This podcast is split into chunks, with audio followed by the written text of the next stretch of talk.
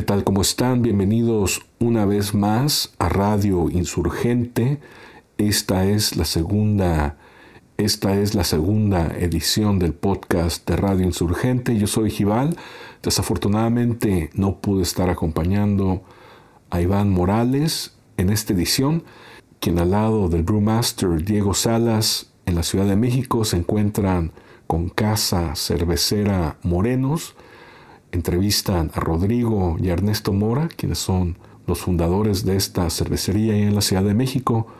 Y en este podcast, Diego e Iván hablan sobre los orígenes de Casa Cervecera Morenos, así como la diferencia entre barras de cerveza y barras de cervecería, qué onda con las neipas, cuál es el modelo de negocio perfecto para una cervecería independiente y también nos vas a escuchar hablar sobre todo lo que hay alrededor de beber cerveza en latas.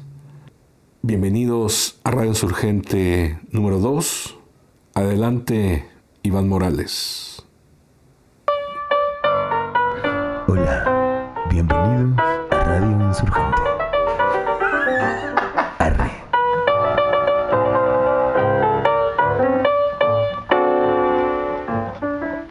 I walked into a beer tavern to give a girl a nice time. I had $45 when I entered. When I left, I had one dime. Wasn't that a beer drinking woman? Don't you know, man? Don't you know? que, que lo agarres, ajá. Eh, bueno, estamos aquí hoy en Radio Insurgente en Casa Cervecera Morenos, este, ubicado en Iztapalapa, Ciudad de México.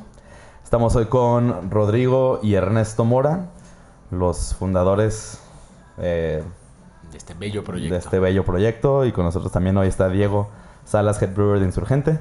Hola. Eh, y pues nada, hoy estamos aquí haciendo una colaboración este, que llevamos un ratillo planeando. No sabemos aún cómo se va a llamar, pero It's a trap. it's a trap. pero pues ahorita les, les vamos a contar un poquito más, más de eso. Eh, primero, pues bueno, Morenos, Casa Cervecera Morenos. ¿Cómo empieza? ¿Quiénes son? ¿Por qué existe? Por favor, Rodrigo, haznos los honores. Este, pues, hola, ah, primero. Y bueno, Morenos, este, creo que Morenos, bueno, no creo, Morenos tiene como dos años ya, dos años y medio casi. Yo pensé que era más. No, estamos bien, bien. Jóvenes. Jóvenes, chiquitos, la neta. Empezamos, este, recién mi hermano se separa de su cervecería pasada. Este. ¿Podemos y- hablar de eso? ¿Sí? ¿Cómo, Sí, no hay cómo problema. sucede eso? Bueno, yo, yo Ernesto Mora, el brewer de Morenos, este, yo comencé a hacer cerveza hace poco más de 10 años. Homebrewing, cocina de mi mamá, ya saben, ¿no? O sea, creo que una historia que ya hemos escuchado un par de La veces. noche me pegaba con sus pinches garrafones, pasando por Sí. la cocina. Y se dijo de su puta madre, güey, ya. Bueno, pero pues había que empezar de alguna manera. Este, junto con. En ese momento, literal, éramos como. Parecíamos como una hippie. Éramos como siete amigos de la prepa, porque nunca lo. O sea, iniciamos homebrewing, nunca iniciamos un tema de negocio. O sea, nada más era una intención de un joven, una intención de hacer nuestra cheve. Que po- poco a poco ese proyecto se fue convirtiendo en una cervecería que hoy en día sigue existiendo, se llama Central Cervecera. Eh, tiene su planta en la Narvarte. Eh, pero yo por temas personales, eso, bueno, se hizo esa cervecería en 2012 y por, con- por temas personales yo decido separarme en 2017. 2017. 2017, en, a mediados de año. Y para octubre de 2017 eh, fue cuando empezamos Morenos, justamente. Fue, fue un tema de. Mi hermano y yo ya traíamos el. Oye, hay que hacer algo, hay que hacer algo, hay que hacer algo, pero pues entre tiempos, chamba y demás, pues nunca lo habíamos podido lograr. De hecho, por ahí del 2013, creo, recuerdo que el stand de Central estaba, creo que cruzando el pasillo de nosotros en Cerveza México. Fue la primera vez que... Cuando todavía era Gourmet Show. Dentro de Ajá, Gourmet Show, sí, que estaba sí, en el centro. Y me acuerdo que tenían, creo que una Galaxy. Hacíamos, y ese, ese año intentamos hacer, bueno, no intentamos, hicimos una serie de single hops que fue lo que llamó mucho la atención, porque aquí en México acaba de llegar Galaxy, era difícil de conseguir. No, y de por sí allá en Tijuana, que estamos más cerca de California, era súper difícil de Ujú, conseguir. Y hicimos una Galaxy Single Hop y esa fue, fue la que llamó la atención. Y de ahí, pues bueno, seguimos con otros lúpulos, pero o sea, estamos hablando de hace siete años. Se volvió ¿no? como su flagship, ¿no? O sea, Sí, el- sí, sí, la siguen haciendo y demás. Este, pero. Pero bueno, yo decidí salirme. Y esa salida de, de esa cervecería fue como la patadita que mi hermano y yo necesitábamos para, para eso que ya llevábamos meses atrás diciendo de vamos a hacer algo, vamos a hacer algo. Pues yo saliéndome, pues ya, ya nos sentamos y fue de, bueno, Entonces, este, decidimos abrir este tasting room, nuestro, nuestro tap room, Tasting Room que está en la, en la Roma. en Roma, Ujú. este, en la Chiapas calle Chiapas. 173. Vaya. Este, pues ahí la verdad es que se empezó a mover mucho el producto. Ahí fue cuando ya agarramos el, el pleito con este güey porque le dijimos, güey, mándanos más barriles. Queremos que nos manden más barriles, pero pues nunca. El güey dijo, no, no, ni madres, güey, les voy a mandar pura lata y me tienen que vender pura lata. No, pues no. Ah, bueno, pues cuando ya México se vuelva un poquito más este, de latas, güey, pues chingo una llamada, ya lo cual no pasó, pero pues X. De hecho, creo que hoy en día ya traen. Hay otro importador ya en México. De Ibutril. Sí. Ya he visto barriles y latas. Y de hecho ahí este se vendía la cervecería de, mi- este, de Central como cerveza de la casa. En Tasting Room. En Chain Tasting. Ok. Tasting Room, ¿ya cuánto lleva? Cuatro- ya vamos para En cuatro. mayo cumplimos cuatro. Cuatro años. Y se ha vuelto Tasting Room, a mi parecer, como una. Pues un referente aquí en la, en la ciudad, ¿no? Bueno, por lo menos yo lo. Yo así Nos lo gustaría veo. pensar que sí. Este, ya hay muchos, ya hay mucha, este... A partir de hace dos años yo creo que abrieron muchísimo. Hay de todo. Ha estado abriendo, ha estado creciendo los bares en la Ciudad de México. No, no tanto lo que vienen siendo el taproom de una cervecería. Eso, desgraciado. El brewpub. Bueno, brewpub realmente creo que solo existe una. Si podríamos llamar así. Fue olimpiano. ¿no? Olimpiano, como brewpub. Porque, bueno, y los Beer Factory, pero no sé si contarlos ellos, ¿no? Es-. Pero, sí, no es, no, es algo que no es común a- aquí. Entonces, lo que ha crecido son bares de cerveza. Este, no tanto los bares de cervecerías. Y bueno, para todo esto, eh, si, si este, entendí bien, creo que ahorita es- están en una transición de que justo Tasting Room se convierta en el, en el Tasting Room de Morenos, ¿no? Pues es que realmente abrimos Morenos, abrimos, este, te voy a ser muy honesto, hace dos años y cachito abrimos, como todos los güeyes que yo conozco que intentan abrir la cervecería, que es dos est- estilos de línea, este, maquilando, güey, este, súper como queriéndonos comer el mundo, y pues evidentemente no nos salió. Entonces, este, la empezamos a ver un poquito en negros porque pues se nos quedaba producto, este, pero la ventaja es que teníamos el tasting. Y ahí, y ahí empezamos a mover pues, un chingo de barril. Entonces llegó un punto en el que, güey, ya no tenemos barriles y tenemos un chingo de botellas, güey, que no se mueven porque no las vendíamos. Y nuestra cartera de, o sea, de, de clientes pues no era tan, tan grande. Y pues no, o sea, se nos quedaban ahí un chingo de botellas, ¿no? Pero este, eso nos dio la oportunidad de empezar a hacer, por ejemplo, un poquito más, exper- o sea, experimentar más. Compramos un, Hace dos años, sí, dos años, llevamos un poquito más de dos años. Con Morenos, hace dos años más o menos, compramos un par de fermentadores de un bebele. menos, menos de dos años. Un poco menos de dos años. Este, y decidimos empezar a hacer experimentos. Este, exclusivamente para, para Tasting Room. Más, de, de repente había un barril que podíamos vender, distribuir, pero básicamente todo era para Tasting Room. Y- Y, ahí y- es cuando se empezó a convertir mucho más de morenos. Y, y lo, que, lo que te quería preguntar de esos, o sea, en, en- por lo menos a como yo lo he visto de fuera, eh, lo que estaban manejando de línea, produciendo fuera de esta planta piloto, por decirlo así, que, que estaban operando, pues eran estilos muy distintos a lo que... A lo que experimentábamos. y a lo que es, por lo que se han dado a conocer, ¿no? Que, Sí. que, o sea, Sí. son- Sí, o sea, nosotros desde que empezó Morenos las cervezas de línea siempre fueron una lager, una pale ale, una IPA, tipo West Coast más o menos. Cervezas más, o sea, nada hazy, nada... O sea, para gente que, ¿cómo decirlo? No para el experimentado, no para lo que decimos el beer geek, era para el público en general. Y esas cervezas seguimos todavía haciéndolas. Ahorita he estado un poco lento en esas, pero, pero sí, sí queremos seguirlas dejando. Una Pale Ale, una IPA, una Lager, que sean de línea y se mantengan. ¿Y cómo fue que decidieron empezar con las cheves que hacen, con sus hazies? Pues bueno, aquí entra mi hermano. Mi hermano Rodrigo un día me dice, oye, hay que hacer una Hazy. Hay que hacer una Neipa. Antes, antes de decirle Hazy, todo era Neipa. Una Neipa. Y pues bueno, o sea, intentamos la primera vez. Intentamos, güey, porque Intentamos, sí. fue- voy a decir intentamos, porque no voy a decir logramos hacer. O sea, creo que se nos aclaró desde que le pusimos, de- Sí. desde que metimos el grano. No, no, no sabíamos. no, o sea, ahí empezó todo lo que. La experimentación para lo que hoy en día hacemos. Experimentamos con muchas levaduras, experimentamos con muchos lúpulos, cantidades de sales, tipos de agua.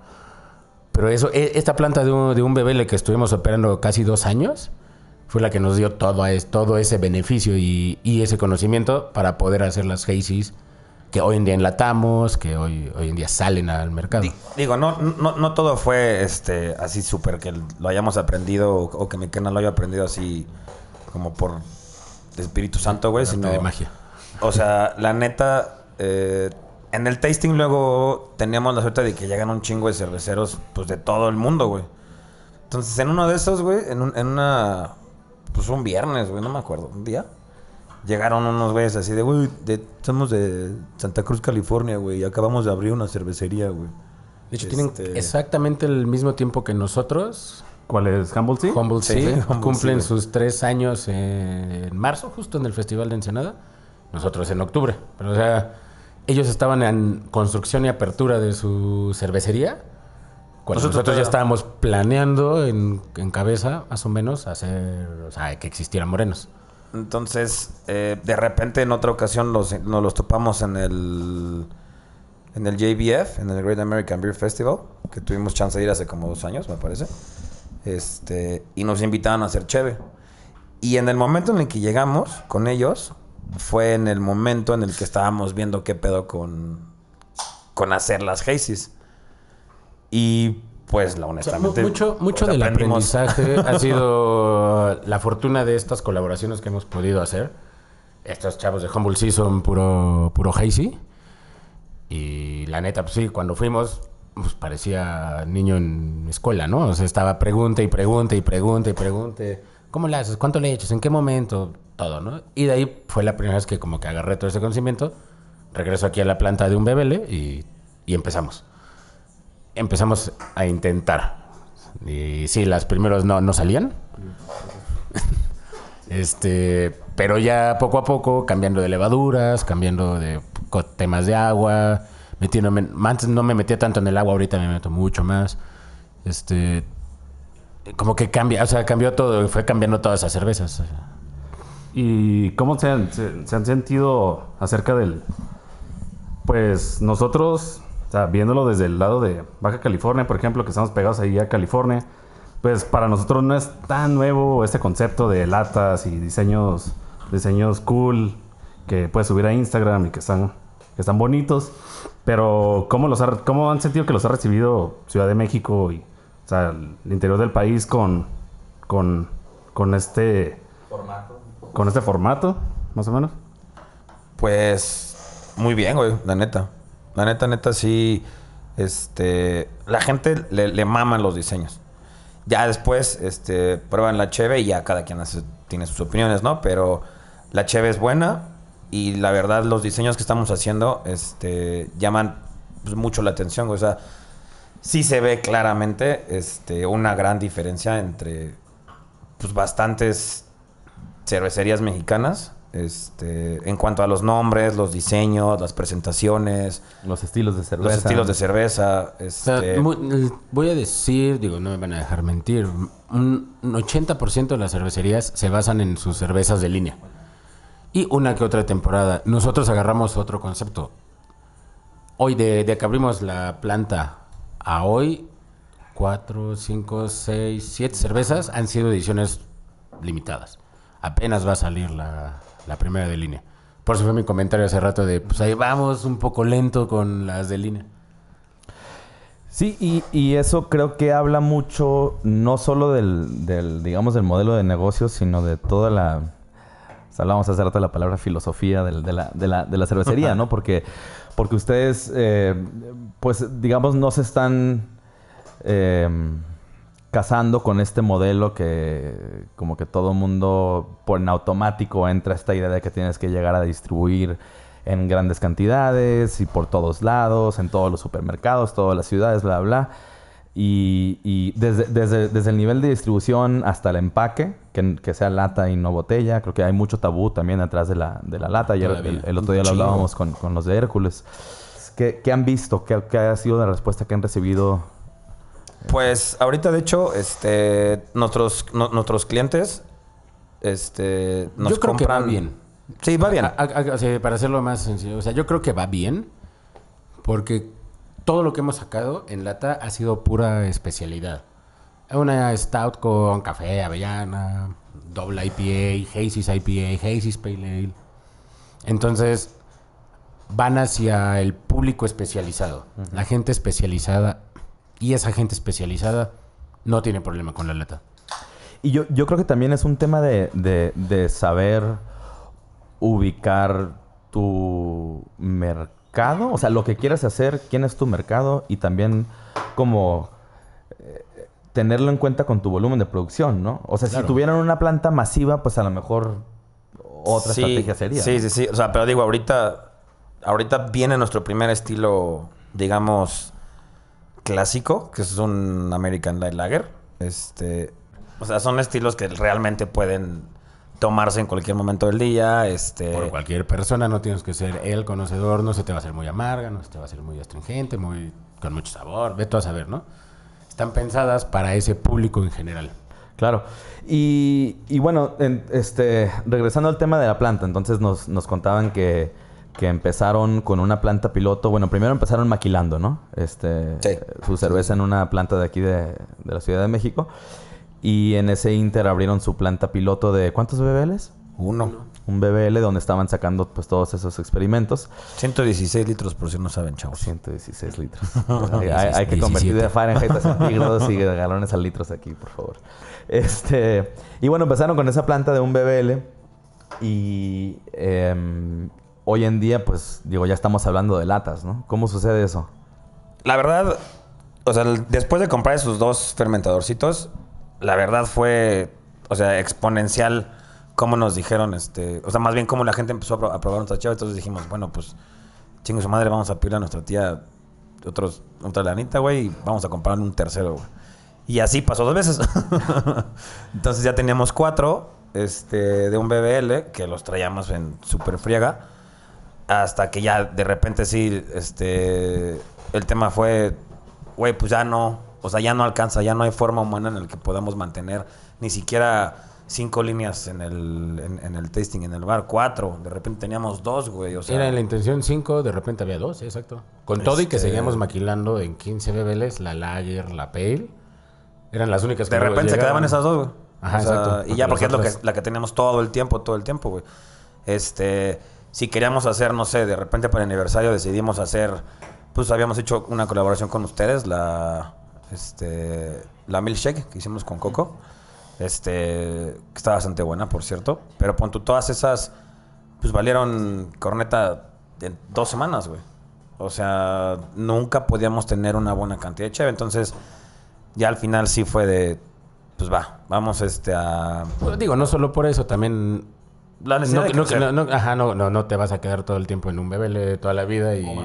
O maquilando. Entonces, también ya llegó el punto de... Vamos a... A buscar esa... pues, esa inversión necesaria porque también nos... Los que no saben, nos metimos en un negocio muy caro. o sea, Este- comprar los equipos, todo es... Es costoso. Entonces va- vamos a buscar esa inversión y, y buscar para armar una planta más grande. Ya, o sea, con- o sea, digo, la planta chiquita siempre, eso sí me esforcé mucho en que tuviera los estándares de cualquier grande, un buen control de temperatura, propagadores de levadura, o sea, darle el, el mejor, ¿cómo decirlo? O sea, la mejor forma para que cuando crezca, esa, o sea, pueda replicarlo sin, Sin tanto ma- problema. tanto porque, problema.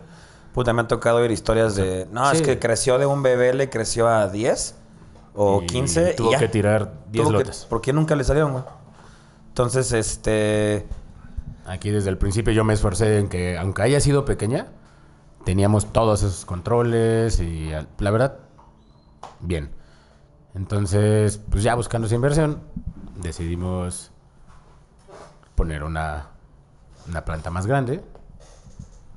Y fue ahí donde decidimos, este. Pues más bien estábamos com- co- como que viendo qué. ¿Para qué nos alcanzaba realmente? Y fue cuando decidimos. Bueno, a mi hermano se le ocurrió la idea de, oye, güey, si buscamos como un este. Pues sí, se puede decir como un socio comercial, este, como para. Pues es que no es, no es sociedad. No es que sí, o sea, no sociedad, pero más bien. Para, para que entre los dos pongamos una planta enorme, güey, con todas Una las- planta compartida. Ajá, una planta compartida. Entonces, en, ese punto de nuestras vidas, este, Ciprés, cervecera Ciprés, que es también aquí de la Ciudad de México, este, se encontraba en el mismo, mismo punto que nosotros. Entonces, pues después de varias pláticas, este, de ponernos de acuerdo y todo, fue como llegamos los dos a un acuerdo y montamos lo que es ahorita.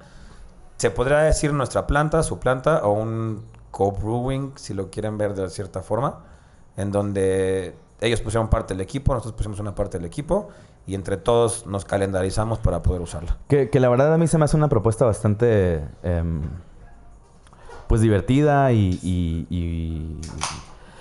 o, sea, como acaba de decir Ernesto, este, es- este negocio es un negocio muy, muy caro al cual entrarle. Nada más, ¿cómo se oye? A ver, dale, dale, dale. Ahí está. ¿Qué está sirviendo ahí, Ernesto? Espérate, tengo que el micrófono del vaso. eh, nada, una Hazy IPA con guayaba. Ah, ahorita, ahorita, ahorita nos Ahorita, ahorita platicamos de eso. Pero ajá, seguimos. Y digo, seguimos trabajando, todavía no acabamos, este... Con, con- con un chingo de cosas, pero ahora sí que ahí vamos, güey. O sea, realmente ellos nos apoyan un chingo, nosotros hemos apoyado en otras cosas. Es, ha sido un trabajo y un crecimiento desde que dijimos, desde que nos sentamos y dijimos, güey, vamos a ponerla, este, adelante con todo. Este, sí ha sido, pues entre abrazos, enojos, besos, güey, lo que tú quieras, pero pues ya vamos trabajando, ya, está- ya las dos empresas están funcionando, ya las dos empresas estamos haciendo cheve, las dos empresas estamos enlatando, estamos vendiendo, ahorita este, este perdón, Ciprés también va a hacer este su tap room, este, en la colonia Roma igual. Eh, entonces, la verdad es que estamos me, me da mucho gusto que, dos empresas, dos cervecerías de la Ciudad de México, porque además es otro punto, o sea, la Ciudad de México es era territorio de nadie, güey, o sea, no, no o sea, cerveza artesanal en la Ciudad de México, puta guácala, nadie, nadie hacía cheve, güey. Ninguna cervecería figuraba hace... No me voy a ir tan No lejos. mames, te hablar dos dos años. años. Te hablar de hace dos años. Ninguna cervecería figuraba. Y hoy en día ya somos algunas cervecerías. No voy a decir varias, no es un chingo, pero ya figuramos. Y- Y en México empieza a figurar dentro O del sea, y, panorama. o sea, y- y sin decir que, que nos creemos una... O sea, que nos creemos un chingo, güey, que lo que tú quieras, pero siento que, que sí hemos... Sí hemos podido este, dar este, a conocer buena cheve de la Ciudad de México al interior de la República. O sea, en, en Tijuana, en, en Guadalajara, en Puebla, este, en- hasta en Cancún, güey. O sea, y creo que eso es muy importante para toda la comunidad este, pues, cervecera, que no existía. O sea, o sea, sí existía, pero era muy pequeña, como que no... Y ahorita ya muchos están saliendo. Digo, también es cuestión de tiempo, pero... Sí, y ahorita que comentaban que, eh, que compartían la cervecería y todo y que enlataban, eh, al principio comentaron que se les complicaba mucho distribuir Evil Twin en lata. O sea, ¿qué les hizo cambiar? O sea, lo que acabas de mencionar que en 2015 dijiste como, no, pues eh, la lata no se vende y no te voy a distribuir lata. O sea, ¿qué les hizo cambiar de opinión de cinco años para decir, como sabes que vamos a enlatar, aunque, sabe, aunque sabemos que va a estar complicado venderse? Pues no, el, el hecho de que no hayamos querido distribuir la lata de Evil Twin no es porque no hayamos creído en ella, sino fue un tema de mercado de que no, eh, que sabíamos que no la iban a comprar, o sea, y sí, en efecto, o sea, trajimos algunas y no tienes idea el problema que fue venderlas. O sea, me terminé quedando varias cajas que terminé llevando así a la fiesta. Toma mi donación. O sea, porque no, en serio no, no las compraban. Y no porque estuvieran malas, al contrario, pero es- ay, es que es lata. Y los diseños de Evil Twin son padres, tan chingones, pero pues no, o sea, no se vendían. Entonces no fue un tema de no creer en la lata. La lata siempre he sabido que es mejor, más económico, mejor para el producto. O sea, mejor en todos los aspectos. Y El por eso no nos ahí. aventamos. ¿Mande? El mercado no estaba ahí. Es, exacto, el mercado no estaba ahí. No porque yo no, no, porque nosotros no hubiéramos querido o no hubiéramos confiado. Fue un tema de que el mercado. O sea, sí lo intentamos. O sea, sí trajimos latas. Y nos tardamos tanto que cuando nos dijo, ay, el resto tiene que ser en lata, fue de no, hombre. O sea, Pero además también, o sea, fue creciendo. Pues la comunidad cervecera, o sea, en lata. O sea, creo que Estados Unidos este, fue un gran. Pues sí, güey. Parteaguas, un ¿no? parteaguas, Sí, sí. güey, para que. Eso y que, la, y que. O sea, realmente luego. No luego. O sea, hacen muy buena cheve y pues llega a México y ya ellos cambiaron a lata, entonces de repente.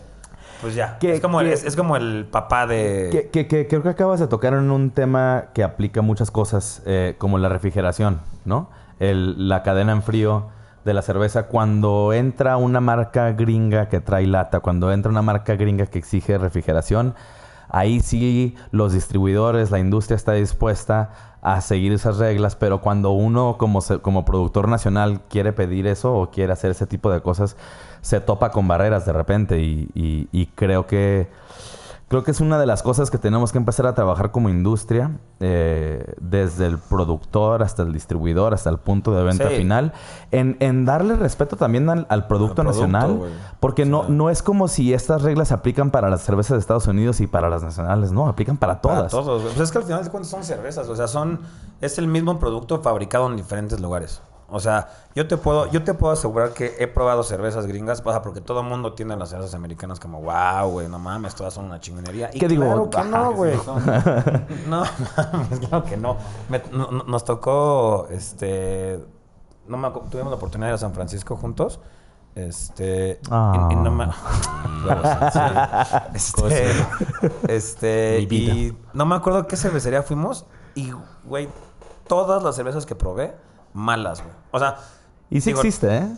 o sea, no que tengan un, este, un, digamos, o sea, más bien, no, no, que tuvi- no que tuvieran defectos, pero no eran estilos eh, muy comunes. Entonces, digo, tampoco las conocía todas, pero no. O sea, No estaba chido. No, no estaba chido. Digo, a comparación de todo lo que de repente podemos probar en Estados Unidos, que estamos acostumbrados a todas las Hazy's, a todas las Stouts cabroncísimas, a todo ese tipo, a todas las West Coast IPAs, o sea, nada, nada que ver, güey. No me acuerdo qué cervecera. era. ¿Tú te San acuerdas? Francisco. Pero mira, no, no, no te vayas tan lejos. En, en, en, en San Diego, este, mm, cada vez hay más cervecerías que están cerrando.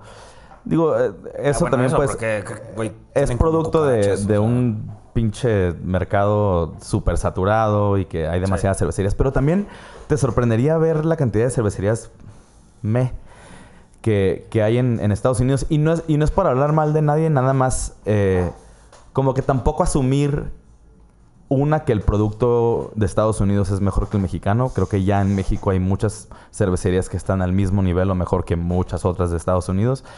Hay que empezar a dar el respeto al producto nacional, creo. Este, mm, y, y- y también dejar de como que a ciegas asumir que, que si viene de este lugar, pues va a ser buena, Sí, ¿no? sí, sí, no. Es- Digo, también es muy difícil. Todo es muy caro y también, de hecho, en Estados Unidos pues, es muy caro andar llevando cosas en frío, este... O sea, todo, todo lo que queremos, que sabemos que ayuda a la cerveza a, a que llegue de, digamos, de Tijuana hasta, hasta el sur-sur, sigue siendo muy, muy caro. No todo el mundo lo, lo hace. Este, nuestras cheves, por ejemplo, llegan a, a Tijuana en, con quesos y con jamones, güey Refrigerados. en refrigerado. Digo, pero porque no, o sea, y nos cuesta, o sea, al final también cuesta lo mismo. O sea, llevar de aquí de la Ciudad de México a Tijuana en seco, De hecho, Por extrañamente cualquier- nos costaba más barato. o sea, frío. Sí. cuesta exactamente lo mismo, Y- pero pues la gente no lo sabe. Aprovechando que tocaste ese tema, ¿dónde, ¿dónde puede encontrar la gente cerveza de morenos fuera de la Ciudad de México? Pues Hoy en día este, tenemos distribución eh, formal en Guadalajara, eh, el Caribe. Eh, A ver, aquí está el, el buen Dave Un segundo. que trabaja en ventas. El de ventas. ¿Qué hubo? Yo soy Dave. Eh, Aguascalientes, Monterrey. ¿Por qué tienes como cuatro patitos de hule en la mano? Ah, porque, porque al rato tenemos eventito en cerveza en punto. Ah, de patito de de hule. patito entonces, de. Eh, um, sí, ya sé que no está en vivo. Eh, um, pues Monterrey, Aguascalientes, Guadalajara, eh, en Tijuana, más toda la distribución de Cabaribe al sur del país, Cancún, Yucatán, Mérida. Mérida, ya vamos a, ya vamos a entrar a Chiapas también. Entonces, pues sí, sí, sí, nos estamos moviendo Pues qué bien. del Y país. en, en muy poco tiempo han llegado a pues a bastantes lugares. Medio, dos meses. 14 de, 14 de enero se enlató nuestra primera cerveza. Y bueno, pues hoy, hoy estamos aquí haciendo eh, otra colaboración. Hace ratito estaba haciendo, haciendo memoria y, y si no me equivoco es la cuarta colaboración que hemos hecho juntos. Sí. La primera fue Summer Paradise en el, creo que 2018, ju- Diecio- verano del 2018 estábamos. 2018, ajá. Aguántense para la que sigue. ¿eh? Aguántense. Summer Paradise. Fue una cerveza que se movía bastante rápido. Súper refrescante, una lager bastante... Me acuerdo. O sea, sí se vendió muchísimo. Con un No, buen dry con esa- ¿no? con Además, esa la verdad es que- Con nosotros era tenemos- Galaxy Econaut y Citra, si no mal recuerdo. Con esa chévere nosotros tenemos un cariño muy cabrón con ustedes. Porque realmente fue, fue una de las cheves con la que... O sea, realmente... O sea, hacer una cheve Morenos, que era una cervecería... Güey, de Esa la hicimos en marzo 2018 cuando Morenos arran- empezó septiembre 2017. Entonces, era... Ya, era como llevamos de, seis wow. meses como cervecería y Y fue de las primeras colaboraciones que... La primerita. que con. Morenos la primera, sí. No, con Insurgente. O sea, la No, o sea, sí. como Morenos Sí. fue la primera. Yo, yo creo, yo, y se los he dicho que hay, hay- hay mucho. Hay mucho de insurgente y morenos que creo que de alguna forma compartimos como, como filosofía, regresando a esa palabra que en, en- en cervecerías, digo, de formas muy distintas, pero en cómo estamos manejando nuestros proyectos y lo que queremos lograr de alguna forma. Digo, llegando a ese fin de formas distintas, pero creo que compartimos mucho, pues, mucho, mucho en común. Y por algo, hoy en día llevamos pues ya cuatro, cuatro colaboraciones, ¿no? Fue la Summer Paradise, de ahí siguió una milkshake, Ah, para el aniversario de... Coco y piña. Coco y piña, que era la... ¿Cómo se llamaba? Este, Malibu Coast. Malibu Coast. Malibu Coast. Luego Naches. la, Pues, Naches, Naches, La, famosísima Naches. la Naches, que es una wheat wine. Ahorita quiero que Diego nos explique un poquito más sobre, sobre de dónde salió esa receta, esa idea, pero el nombre de Naches salió porque ¿qué fue? Eh, Estábamos eh, cuando fuimos a... a ver, a ver. Por favor, Diego, explícanos. Ese, ese nombre salió. ¿Qué fue en septiembre? Septiembre. en septiembre, sí. o sea, fuimos eh, cervecería insurgente, fue Casa Cervecera Morenos. ¿Quiénes más iban? Iba Alfredo, Alfredo de Ícono. Ícono, eh, iban unos argentinos también. Sí. Y no recuerdo quién más. Íbamos a hacer selección de, de nuestros, contra- de nuestros lúpulos para los contratos. Y pues estando allá, entonces decidimos irnos a un hike, buscar como el más cercano. ¿A cuál era el que íbamos a ir que estaba demasiado lejos? Pues lo que pasa es que No ahí acuerdo, güey, pero... está Mount Hood, allá a la vuelta. Y, Sí. y queríamos como mm, así subirnos a la montaña, pero pues ya iba a ser como ¿Se acuerdan tres horas de camino. ¿Se acuerdan del puto como- frío, güey? O sea, yo, yo, yo, yo, yo llevé una playera y shorts. Sí, Pensando, que iba a ser, no sé, campo así relajado. Llovió, pinche neblina, güey, y yo así, güey, ya me morí. Sí, Iván me prestó su Hasta chamarra, te presté güey, mi ya- chamarra, güey. Sí, ya, no mames, güey. Bien romántico. Sí, y que era el hike original que queríamos ir era como eran como tres horas y media, entonces encontramos uno que estaba como una hora más o menos. Ajá. En lugar Y, de pues, caminar tres horas, caminamos media. Sí. Y, Y el, y el, y el camino, el hike, el trail se llamaba se llama Naches. Naches. Y pues acá mis jóvenes de Iztapalapa lo agarraron por doble sentido, diciendo la Naches, la Naches. Entonces, de así salió el nombre. Y el estilo, pues era cuando las primeras dos colaboraciones que comenta Iván, eh, voy a ser honesto, nosotros no sabíamos nada en Tijuana que estaba pasando eso acá. De repente llegó con dos, dos cervezas como, mira, hice esto acá y, y ya dijimos, pues órale. Entonces, conociendo el, o sea, su, el- su estilo de, de- de, como les comenté en el desayuno, como las chéves que ustedes hacen. Eh, este, entonces pe- pensamos en algo como medio pastry y, y toda la cosa, porque primero pensamos que iba a ser como una double IPA, una hazy double IPA. Entonces decidimos por wine, por algo diferente y todo. Y, Y de hecho el estilo es muy Es poco... muy, muy Sí, sí, diferente. sí. Creo que De hecho, el otro día, no voy a decir nombres, pero alguien dentro de nuestros tasting rooms que acaba de entrar hace poco dijo, ah, pues es una cerveza que tiene vino. Y como que no, no, no tiene vino. Este, vino. Em, sí, es como decir barley wine eh, Sí, de alguna forma, ¿no? Pues la, la idea original del wheat wine es el, pues como lo dice el nombre, es que la mayoría del porcentaje que sea trigo y que sea con, pues un, con un buen madrazo de alcohol. Y pues decidi- de- de- decidimos hacerlo medio pastry y agregándole que vainilla, lactosa, Lactosa y miel. Sí.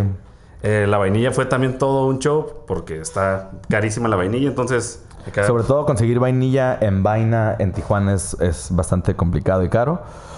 ¿Al final la terminamos consiguiendo acá o no? Sí. Sí, ¿no? Ustedes nos la mandaron. Y, y Renesa se cargaron de eso. Y pues ya fue el resultado. Es una cerveza muy compleja. Eh, terminó en 11 y medio de alcohol, si no mal recuerdo. por ahí. Y pues con el sabor de la vainilla bien presente. Y pues estaba muy buena. No es un estilo como muy, muy comercial que se pueda mover rápido, pero pues a la gente que lo ha probado sí, sí, sí le ha gustado, no sé. Ustedes morenos. Sí, o sea, en, en realidad la cerveza no se mueve tan rápido, digamos, como una IPA, una, no sé, lo que quieras, pero, pero la verdad es que ha gustado mucho y pues una O sea, cerveza bastante... la- no, no he escuchado ni una sola queja de la cerveza. Yo sé que ha sido muy lenta, pero es lenta también porque es lo, que- lo como acabas de mencionar, es una cerveza de 11.5 de alcohol. Y bastante inicio- intensa de sabor, ¿no? Ajá, También, sí. en- entre la vainilla, la miel, todo el show, que o sea, du- quedó, quedó dulce y pasa a ser rica, pero difícil. Bueno, no difícil, no, me equivoqué de palabra. No tan Yo- tomable, más bien. o sea, como no Eh, tan te tomas un vaso Sí, sí, y sí, se se acabó. No es como una IPA que puedes tomarte una, dos, tres, cuatro, o una lager que puedes tomarte las que quieras. Esa te tomas una y... O si puedes tomarte media pinta, mejor y lo dejas. Por eso es lenta, no porque sea mala. Sino, o sea, no te vas a tomar tres de esas porque terminas hasta la Y, madre. y- y- y creo que también con ustedes, eh, en lo que hemos hecho en las cuatro, incluyendo la de hoy, nos hemos salido un poco de, de lo que nosotros normalmente hacemos. Eh, pues aprovechando la oportunidad de que es una una pues colaboración, que ustedes tienen una forma de, de hacer cerveza, digamos, distinta a la nuestra, y pues nos aprovechamos para pues ir ap- aprendiendo de, de Pero según yo de eso se trata una colaboración. Claro. O sea, es hacer cer- una cerveza diferente, tal vez para ambos, tal vez más similar para uno, pero aprender de, del otro. Hace rato nos preguntaban de cómo empezamos a hacer lo que hacemos hoy en día y salió la primera colaboración que tuvimos que era este Humble Sea, este y yo de ellos aprendí muchísimo en tema de lo hazy, en tema de agua, este, los adjuntos, el tema de proteína y todo eso. Y cada que voy a hacer una colaboración siempre estoy así como de pregunta, pregunta, o sea, parezco niño chiquito en la escuela, ¿no? O sea, pero es mucho de lo, bueno, es lo que me gusta a mí la colaboración, digo, fuera del cotorreo y todo el show, es aprenderle cómo haces esto tú en la planta. Y me ha ayudado en ciertas situaciones a aprender cómo lo hace otra persona para, para poder este, hacer, tal vez si tengo un problema, cómo poder solucionarlo. O cómo puede hacer una cerveza más similar a algo como lo que tienen ellos, o veto a saber, ¿no? Pero esa es la parte que me gusta de las colaboraciones. No nada más es hacer una cerveza, es aprender. La colaboración de hoy estamos haciendo, eh, vaya sorpresa, una Hazy IPA. Eh, Sí, creo que este fue más por capricho tuyo y mío, ¿no, Iván? Pues como que quisimos Sí, hacer porque, Hazy. o sea, platicando con Rodrigo y Ernesto, es como que, hey, queremos hacer Hazy. No, pues ellos, eh, es como su portafolio más grande, pues Hazy's. Y pues nosotros tenemos como una regla no escrita allá en Insurgente de, de no hacer Hazy's, con excepción de una colaboración que hicimos con Vinos Plata, Porque era más la idea de combinar mosto de uva y todo. Y como era buena oportunidad. la neta, qué buena cerveza. La Sí, neta, gracias. estaba súper. La probamos, tuvimos la oportunidad de probarla de fermentador. Y sí. Sí, Bueno, que- creo que influyó mucho que el mosto del Chardonnay sí estaba súper Fresquísimo, bueno. ¿no? sí. Y aparte lo usamos a las horas. ¿no? Sí. Sí. Entonces, después de eso, o sea, tenemos la regla no escrita de no hacer hazies. Y pues era una oportunidad acá, aprovechando a ellos. Ernesto como que no estaba muy convencido, que era algo más West Coast, pero nosotros ya estamos enfadados de West Coast. Entonces, Sí. decidimos hacer una Double APA. Eh, pues, estamos tirando más o menos como a 8 de alcohol. 7-5. 7.5. Para, para esa cerveza, eh, Strata eh, y Nelson en, en el lado caliente.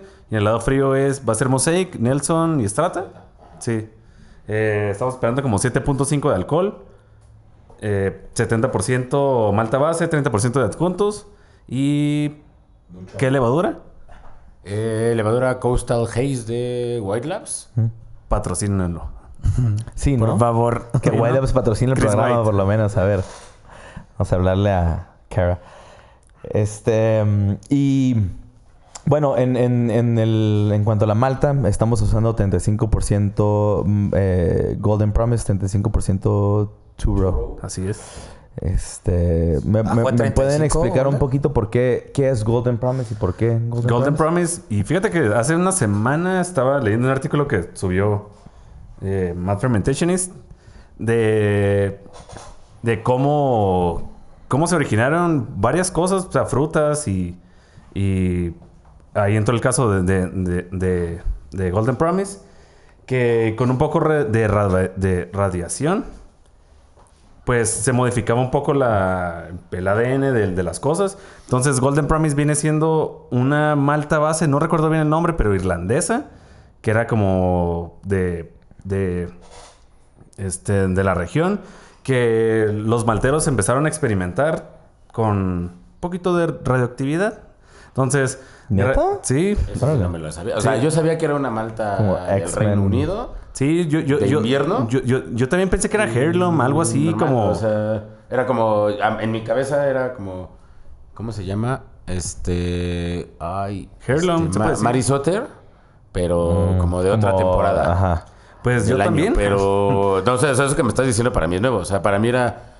Este... Mary Sotter, Golden Promise... Otra que se llama... Pearl. O sea, son como Ajá, por Pearl, sí. temporadas. Inglesas todas... Bueno, de Reino Unido. Más norte, más al sur. Yo siempre Pero pensé ahí que, me que- quedé, que- o sea, que era el proceso eso de que me estás malteado. diciendo ¿Es para de mí temporada, entonces? Hay de invierno y de verano. Sí. Ah, eso no sabía. No me acuerdo Por cuál eso hay es de cuál. de invierno, de verano, para, para hacer pan también, ¿no? Diferentes tipos. Pero sí, eh, con un poquito de radioactividad, pues modificaron ahí eh, la, esa malta base. No recuerdo bien el nombre de... Es una irlandesa y salió Golden Promise. Entonces, estamos cocinando con... Ya, bueno, pero ¿a qué sabe Golden Promise? ¿Por qué, por qué decidimos usar Golden Promise? Pues... yo, yo la he usado un par de veces. Un par, la verdad, te voy a decir, de todos los lotes Hazes, allá sean pequeños o grandes, unos dos lotes. Máximo tres. Este sería el cuarto. Eh, la he usado y me da un mouthfeel que me gusta mucho. Más que usar este Mary Sotter. Ahora, ok. Cabe... Hablamos, hablamos de Turo, hablamos de Mary Sotter. Mary Sotter es, digamos, sigue siendo Turo, pero trae un proceso de malteado donde se pronuncia mucho más el sabor de la malta. ¿Dónde cabe Golden Promise dentro de Turo y, y Mary Sotter? Gol- Golden Promise se puede decir que es primo del Mary Sotter um, en cuestión de, de sabor. A mí se me hace un poquito más tostado y cabe mencionar que es la malta base que se utiliza para, para, para hacer el whisky ahí en Escocia. Entonces, pues, ¿qué será? Como un poquito más de nuez, más que el Mary Sotter. Y Este, bueno, entonces, ok, va. Entonces, eh, escogimos Turo, escogimos eh, Golden Promise como para dar un poquito más de complejidad en el, complejidad en en el- mouthfeel, en- o sea- trigo y avena. ¿Por qué trigo y avena? Por tema de proteínas. Son adjuntos que, que tienen mucha más proteína que la, mal, que la cebada. Y aquí, como comentábamos hace rato, lo que queríamos es esa proteína. O sea, queremos esa proteína para tener esa parte hazy. dentro de, los estilos que están manejando ustedes y cómo están manejando su branding y todo que me gusta, pero, o sea, ¿cómo lo está recibiendo Ciudad de México en, o sea, no, O sea, ¿tú crees que es como un, una, una- un crecimiento orgánico el que están teniendo o es un poquito apresurado? Es, es- de- no, es, es muy apresurado. O sea, totalmente es muy apresurado. Nosotros estamos. Este. Me conocen. O sea, creo que. No, no, o sea, somos compas y todo el todo. O sea, nosotros estamos. Hemos recibido todo este apoyo, todo esto de una forma bastante rápida que si decimos, güey, no sé qué pedo, no sé en qué momento pasó. Este. Y lo sabemos, o sea, también dominamos que lo hemos recibido por los estilos de Chévez que hemos estado haciendo. Ahora, este. Nos gustan hacer otros estilos de Cheves, evidentemente, siempre, y nos van a gustar hacer otros estilos de Cheves. Nos gustan hacer sour, nos gusta hacer un poco. Queremos experimentar un chingo de las, este, las stouts, que casi no hacemos stouts. Hacemos una y le, le gusta mucho a la gente, y pues decimos, güey, ¿por qué no hacemos pues, otra más seguido, no? Este. El tema con las Hazy IPAs, que también lo hemos notado, es que son cheves que las puede tomar cualquier persona que no es muy afina en la cerveza. ¿Me Porque explico? parte de un amargor bajo. Ajá, porque, es más o sea, si tú tomas una Hazy IPA, que también es un estilo muy vendido, este, son de repente muy amargas, o de repente te puedes ir por, un- por una West Coast IPA con un toque mucho menos amargo, pero al final de cuentas sí vas a tener ese, esa percepción de amargor de IPA que te envuelve la boca, ¿no? Que, que es lo que lo hace eso, ese estilo, ¿no? En cambio, te topas con estos, con estas cheves que sí, son de moda, que ya son un estilo. O sea, que mucha gente nos dice, no, güey, es que ¿por qué haces Hazy IPAs y este, o nada más te dedicas a hacer IPAs o por qué perfeccionas ese estilo si se va a morir en un año? Digo, güey, no se va a morir. O sea, ya llegó, o sea, ya llegó para quedarse el estilo. Llegó para quedarse. Deberemos de en algún punto hacer este tipo de cosas en video, porque, o sea, hay una tabla muy importante que siempre mi hermano me dice, que es este, o sea, de cómo fue el crecimiento en Estados Unidos contra, contra México y ahorita que llegó este Mark, que fue el que, bueno, hicimos una colaboración ahorita de, con Canadá, con una cerveza de Canadá, este, que, o sea, sí, ahorita estamos, te, te voy a decir números por decir números arbitrarios, ¿no? Estamos 10 años atrás de, de todo el avance de Estados Unidos. Versus Canadá, que tiene un, este, un avance, digamos, de atrás de 5 años, 3 años, ¿va? Pero nosotros estamos recibiendo toda la información de Estados Unidos de una forma inmediata. Entonces, si a Canadá le tomó 10 años llegar a donde ahorita está, en comparación, 5 años en comparación de lo que le tomó a Estados Unidos, nosotros estamos atrás de 10 años en Estados Unidos, nosotros estamos creciendo mucho más rápido por toda la información que estamos recibiendo. Entonces, claro que nos vamos a topar con todos los estilos Hazy IPAs, con todos los slushies que ahorita están de moda, güey, con todas las cervecerías y, estilos de chile que están de moda, pues los vamos a querer repetir. Nos vamos a saltar todo eso. O sea, aquí en la Ciudad de México no, no salió la Bruta IPA, por ejemplo. O sea, sí, pero. O sea, con dos, tres personas salió. Y la Bruta IPA, la Bruta IPA fue un estilo súper cabrón que duró, te voy a decir, un año en Estados Unidos. Pero Y nunca salió. Pero ¿tú crees que sea por la ciudad? Es por la cercanía que tenemos. Sí. Entonces, aquí, aquí a la Ciudad de México nos llegan un chingo de latas, un chingo de cervecerías este, americanas, principalmente, honestamente, de San Diego, de toda, de toda California, más bien. Este, al final, la recibimos tanto que aprendemos de esas cervezas. No, y Y luego esas aparte- cervezas están 10 años adelante de nosotros, güey. Pero están 5 años adelante de Canadá, por ejemplo. Entonces, ¿qué pasa? Que nosotros estamos avanzando a pasos agigantados, queremos comernos el mundo en dos pinches bocados. Pero estás hablando de tú y tu hermano porque No, es muy diferente si nos vamos a la baja. Pero bueno, en, en- o sea, lo que yo digo como Ciudad de México, de que ¿por qué, por qué nadie lo había hecho antes? ¿Y por qué se animaron tú y tu hermano? Puta, ahí sí, para que veas. ¿Por, qué no lo había hecho nadie? No sé. No, no, puedo hablar por otras No, personas. Pues bueno, pero tam- ta- también creo que, creo que esto Sí, se viene dando. O sea, el, el- el crecimiento del, del movimiento artesanal en, en Ciudad de México en los últimos cuatro años creo que justo ha dado estos pasos agigantados.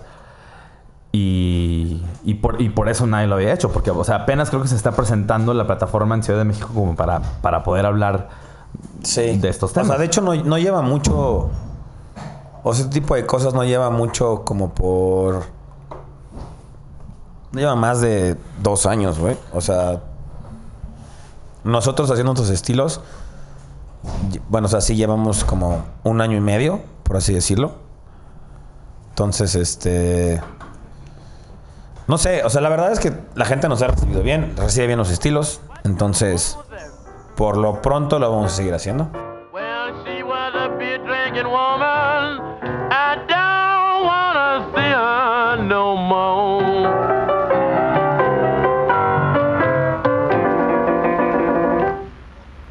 Gracias por escuchar Radio Insurgente, el podcast. En este episodio, Iván Morales y Diego Salas estuvieron platicando con Rodrigo y Ernesto Mora, quienes son los fundadores de Casa Cervecera Morenos. Nos escuchamos muy pronto en el tercer podcast de Radio Insurgente. Íbamos a estar grabándolo desde la Ensenada Beer Fest, pero nos acaban de decir que se canceló por esto del coronavirus. Así es que a ver qué hacemos para el tercer episodio de Radio Insurgente y nos escuchamos pronto. Yo soy Gival y a nombre de Cervecería Insurgente me despido de ustedes. Hasta la próxima.